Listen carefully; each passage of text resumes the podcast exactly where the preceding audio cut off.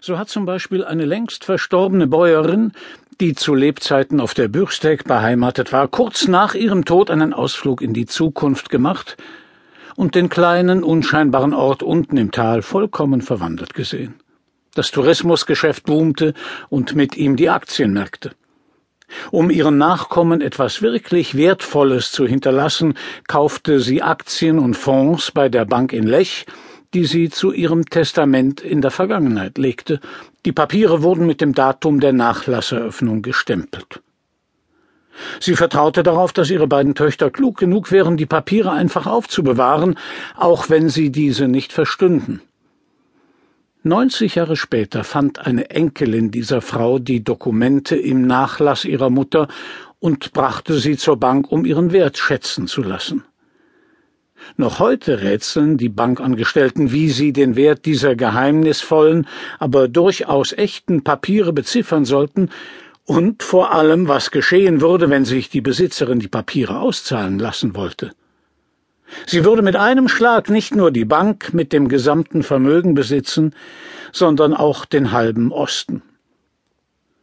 Zum Glück kam bald darauf der berühmte Bankencrash und die Frau erwähnte die Papiere nicht weiter.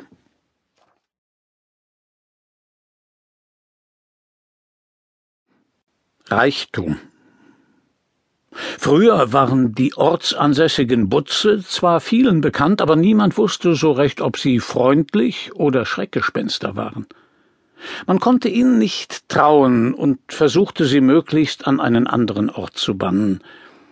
Heute hat sich das Verhältnis zu ihnen geändert, man kennt sie nicht mehr und keiner will je einen gesehen haben. Vorderhand.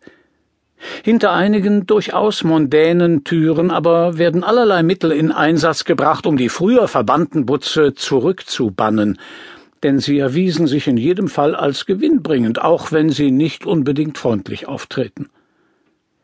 Das Zurückbannen hat so seine Tücken, denn diese Wesen sind eigensinnig und als Formwandler durchaus in der Lage, unerkannt zu bleiben. Wenn heute ein schwarzer Pudel irgendwo auftaucht, könnte es auch der Monza Butz sein, der sich einen Spaß macht und in Gestalt eines alten Lächerbutzes für Verwirrung sorgt. Da in der Öffentlichkeit niemand den Verdacht äußern würde, ein Pudel wäre nicht nur ein Pudel, gelingt es den umtriebigen Wesen leicht, für Aufregung hinter vorgehaltener Hand zu sorgen, und das ist schließlich ihre eigentliche Beschäftigung. Ein sicheres Zeichen für die Rückkehr eines echten Butzes an seinen Ursprungsort ist der plötzliche Reichtum, der in der Umgebung ausbricht. Man bleibt aber inzwischen auch schon ganz gelassen ob der Veränderungen, denn Butze sind äußerst verschwiegen und es gibt keinen Grund, auf sie hinzuweisen.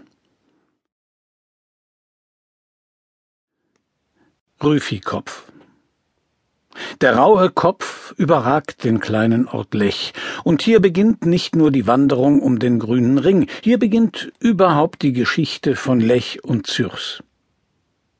Der Rüfikopf ist nämlich der eigentliche Grund, weshalb die kleine Ortschaft entstehen konnte. Eifersüchtig wacht er über jede noch so kleine geologische Veränderung, die geschieht. Das ist auch notwendig, denn in seinem Rücken lauern tektonische Kräfte, die mit dem Auffalten der Gebirge noch lange nicht fertig waren, als sich der Rüfikopf in seinen Sturschädel setzte, dass das vor ihm liegende Tal so bleiben sollte, wie es war.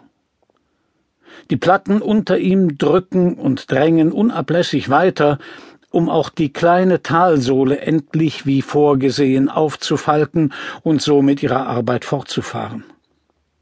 Der Rüfikopf aber fand eine Art Tanz, eine rhythmische Bewegung tief in seinem Inneren. So federt er das Drängen von unten ab.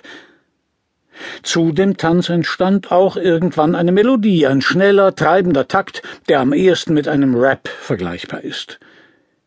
Tief im Inneren seines Gesteins rappt der Rüfikopf und bewegt sich im Rhythmus, und so ist er vollkommen imstande, diese Kräfte zu neutralisieren – das alles geschieht seit sehr, sehr langer Zeit.